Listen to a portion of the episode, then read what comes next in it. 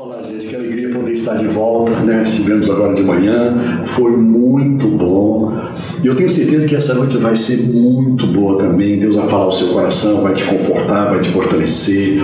Algo profético vai estar sendo liberado para a sua vida, para a sua semana, ah, para o seu final de mês. Nós estamos aqui no finalzinho do mês, estamos começando dezembro, final do ano e a gente crê em milagres, a gente crê em coisas surpreendentes que são obra de Deus, iniciativa de Deus, bondade de Deus, carinho de Deus, afeto de Deus para conosco. Temos falado uma série sobre não tenha medo. Por que exatamente essa expressão não tenha medo? Porque ela é usada na Bíblia 366 vezes em, vários livros, né? no, no Antigo Testamento, também no Novo Testamento. Não tenha medo. Gente, se Deus fala com tanta veemência para não, não termos medo, é porque existe esse perigo. Né? É importante que a gente fique atento, porque o medo é um grande inimigo. Porque o medo, se ele não for tratado de frente, se ele não for enfrentado olho a olho, ele acaba nos paralisando e acaba nos levando para um lugar onde a gente se torna estéril, onde a gente se torna infrutífero, improdutivo, não apenas na nossa vida espiritual, mas em todas as áreas. Né? O casamento, a família, a vida financeira, a vida profissional, a vida emocional travada, bloqueada pelo medo, a síndrome do pânico, né? a fobia em relação a, tantas coisas. Gente, isso não vem de Deus, procede direto do inferno, é patrocinado pelo inferno e a nossa postura tem que ser uma postura firme. É claro, né, vamos, vamos, o nosso próprio exemplo. A gente lá em março entrou em contato com essa notícia ah, do lockdown, ah, das restrições sociais, medidas de segurança. Cara, no primeiro momento, a nossa reação foi de insegurança mesmo, foi de medo, foi de um, um receio forte. Mas à medida em que nós fomos buscando a Deus e, e, e mergulhando na palavra e ouvindo o Espírito Santo, cara, rapidamente nós nos consolamos, nós nos confortamos e nos centralizamos na palavra. E deixa eu dizer uma coisa para você, sabe? a pandemia não mexeu em absolutamente nada com o cuidado de Deus para com a sua vida. Tá? Não mexeu. Deus, não, Deus não, não disse assim: olha, gente, desculpa, tá? Tô tirando férias, porque essa coisa aí eu não, tava, eu não tinha previsto. É ataque do inferno, eu não tenho nada a ver com isso. Então cada um se vira aí. Não, não, não.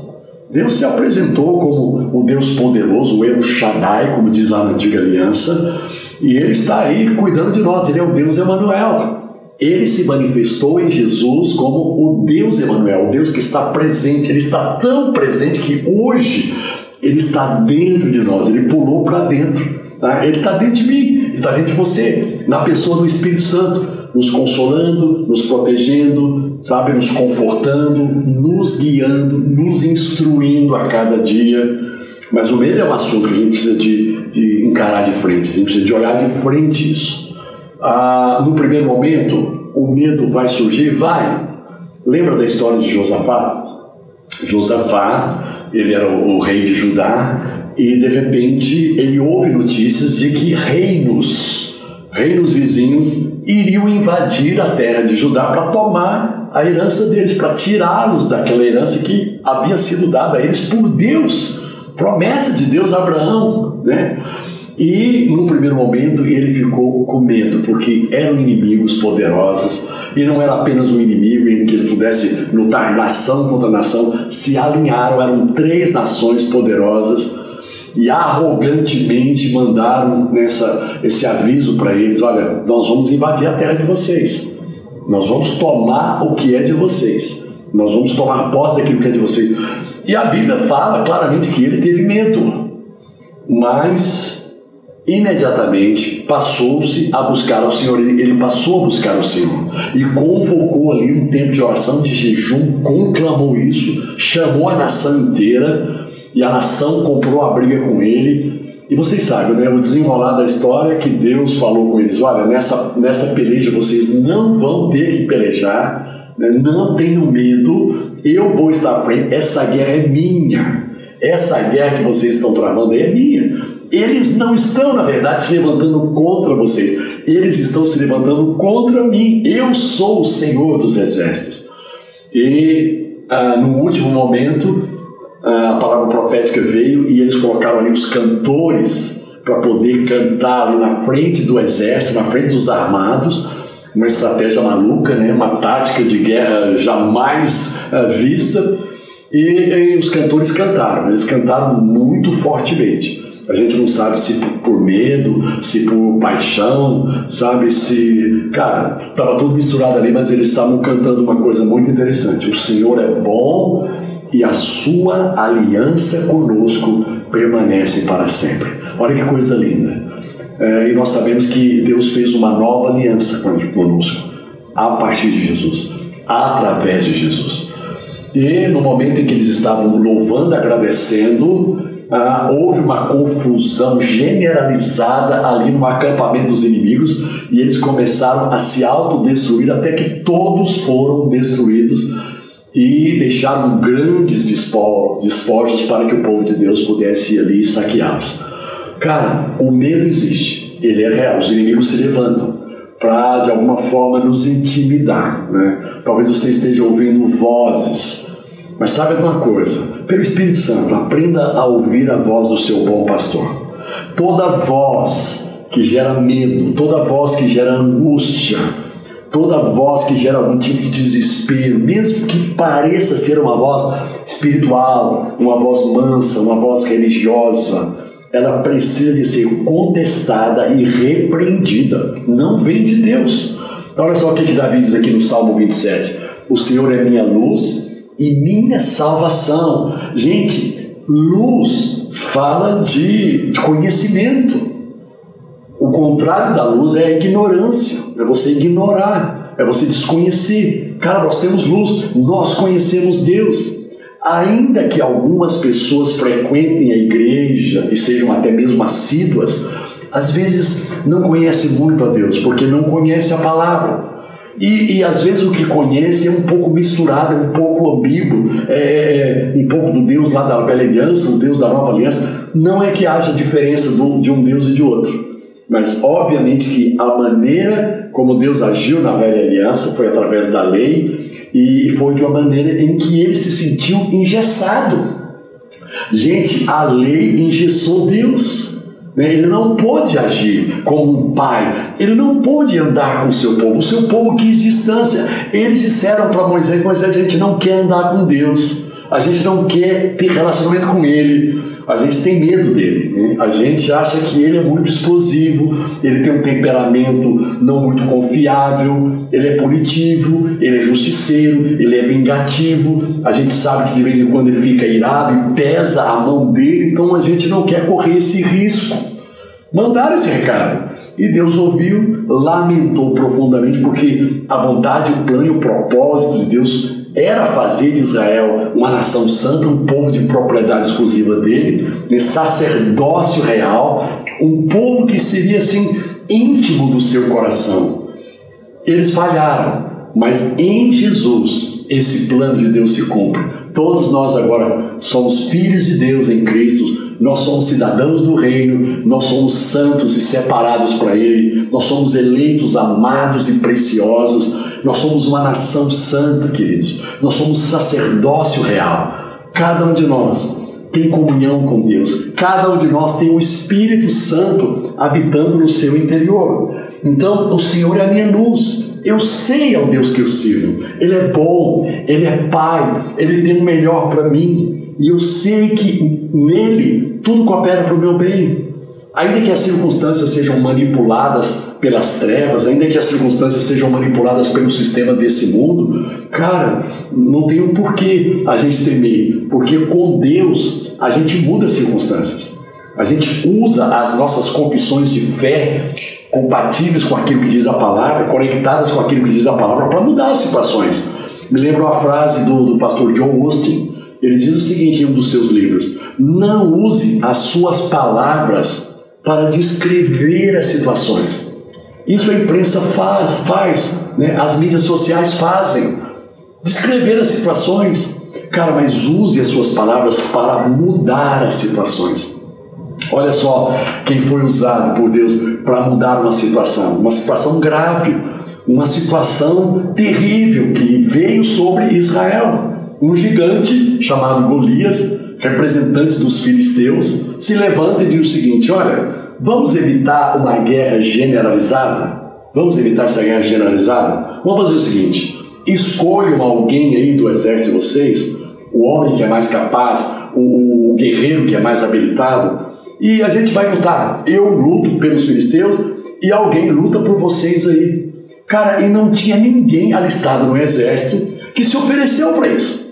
Muito pelo contrário, a Bíblia diz que eles estavam com muito medo e por 40 dias Golias afrontou o exército de Israel.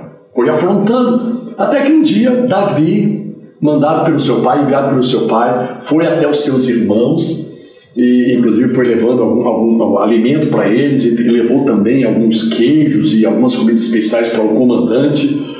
E ele se apercebeu da situação. Ele teve uma percepção de que Israel estava acuada. Israel estava intimidado a nação de Israel amedrontada por aquelas ameaças e ele ouviu quando o gigante mais uma vez se levantou porque todos os dias aquele gigante se levantava e desafiava o exército até que Davi se ofereceu. Davi diz assim: quem, quem é esse circunciso para afrontar o exército do Deus vivo? Se apresentou diante de Saul e, e, e Saul, como um rei prudente e sensato, disse assim: Cara, você é muito jovem, você nem está estado né, aqui no exército, você não conhece as táticas de guerra, você não conhece as estratégias de guerra, você não é preparado para esse momento.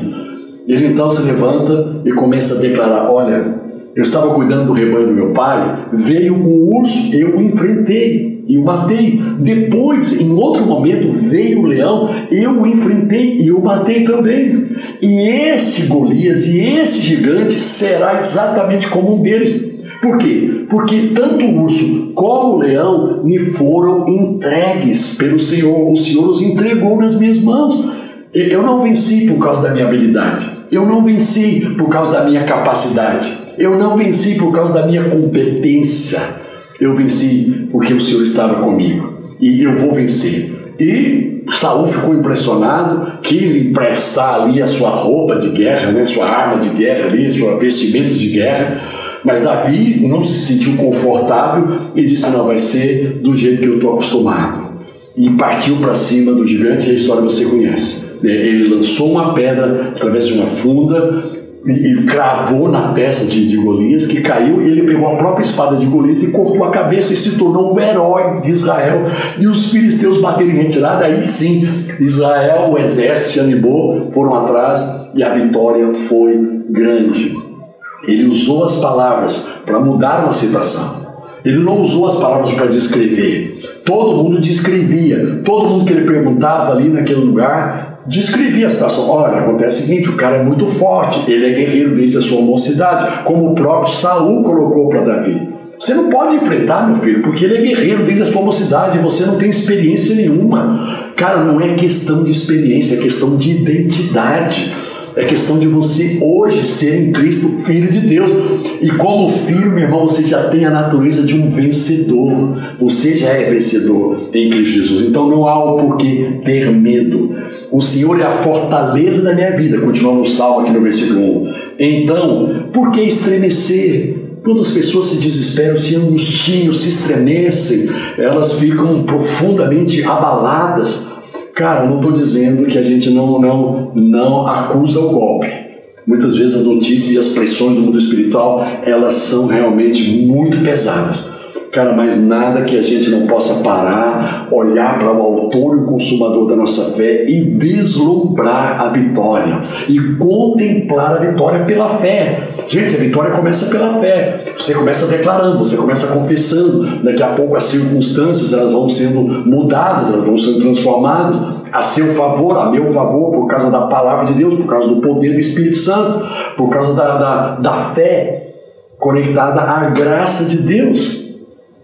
Versículo 2: Quando os maus vierem para me destruir, quando meus inimigos e adversários me atacarem, eles tropeçarão e cairão. Que declaração de fé, que confissão de fé. eles tropeçarão e cairão. Em nome de Jesus. Ainda que um exército me cerque, diz Davi, o meu coração não temerá. Glória a Deus. Ainda que um exército me cerque. Gente, essa foi a situação real. Essa foi uma experiência viva ah, no ministério de Eliseu. Eliseu, em determinado momento, ele se viu cercado por um exército. Especificamente o exército do rei da Síria cercou a cidade de Dotã, onde morava o profeta Eliseu. Cara, e ele ficou ali tranquilo, o coração dele não temeu, ele não teve medo. Eliseu não teve medo, ele não se apavorou, ele não se desesperou, ele não se angustiou, ele não ficou ali buscando a Deus o tempo inteiro, gritando. Cara, ele se tranquilizou, porque ele sabia muito bem quem era o Deus a quem ele servia no seu espírito. Ainda que um exército me cerque, meu coração não temerá.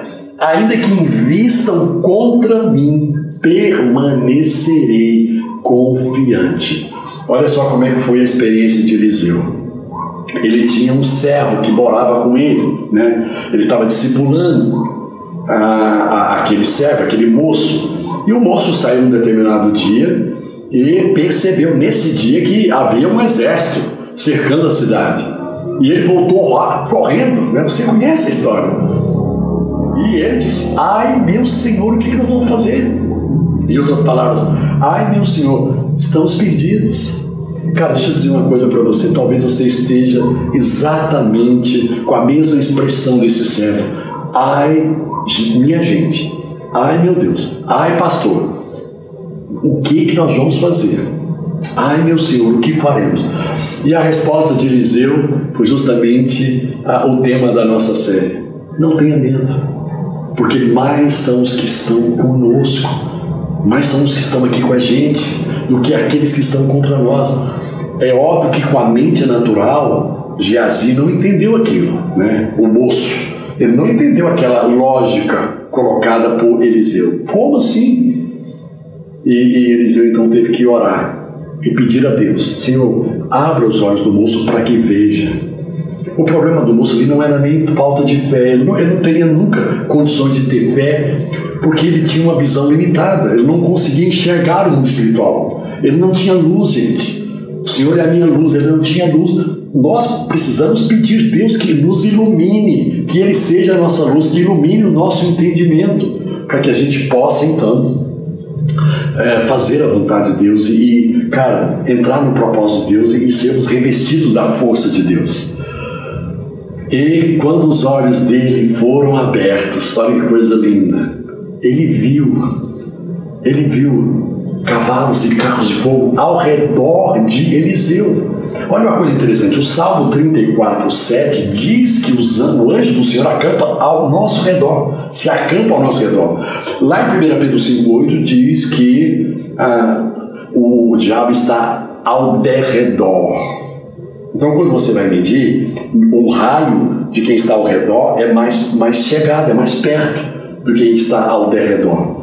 Sabe, ainda que os seus inimigos estejam ao redor, lançando setas, lançando dardos, lançando aí flechas para tentar te iludir, te impressionar com pensamentos, com circunstâncias, cara, ao seu redor está a presença de Deus. Deixa eu orar por você, para que Deus possa te abençoar nesse dia junto com a sua casa e que você tenha uma semana de vitória sobre o medo. Pai, em nome de Jesus, obrigado pela tua presença conosco, obrigado pelo testemunho da tua palavra, obrigado pelas tuas verdades. Como disse Jesus, conhecereis a verdade e a verdade vos libertará. Que a verdade da tua palavra faça toda a diferença, Senhor. Nos revista de fé, Senhor. Através da tua palavra, a fé vem pelo ouvir e o meditar da tua palavra, Senhor, o entender da tua palavra. Fortalece a vida do meu irmão, da minha irmã, do meu amigo, da minha amiga, Senhor. Que esta semana seja uma semana de vitória, que o medo seja colocado debaixo de nossos pés, porque não há o que temer. Maior é o que está em nós do que o que está no mundo, Senhor. Tu estás conosco e em Ti nós podemos todas as coisas. Em nome de Jesus. Deus te abençoe e até a próxima.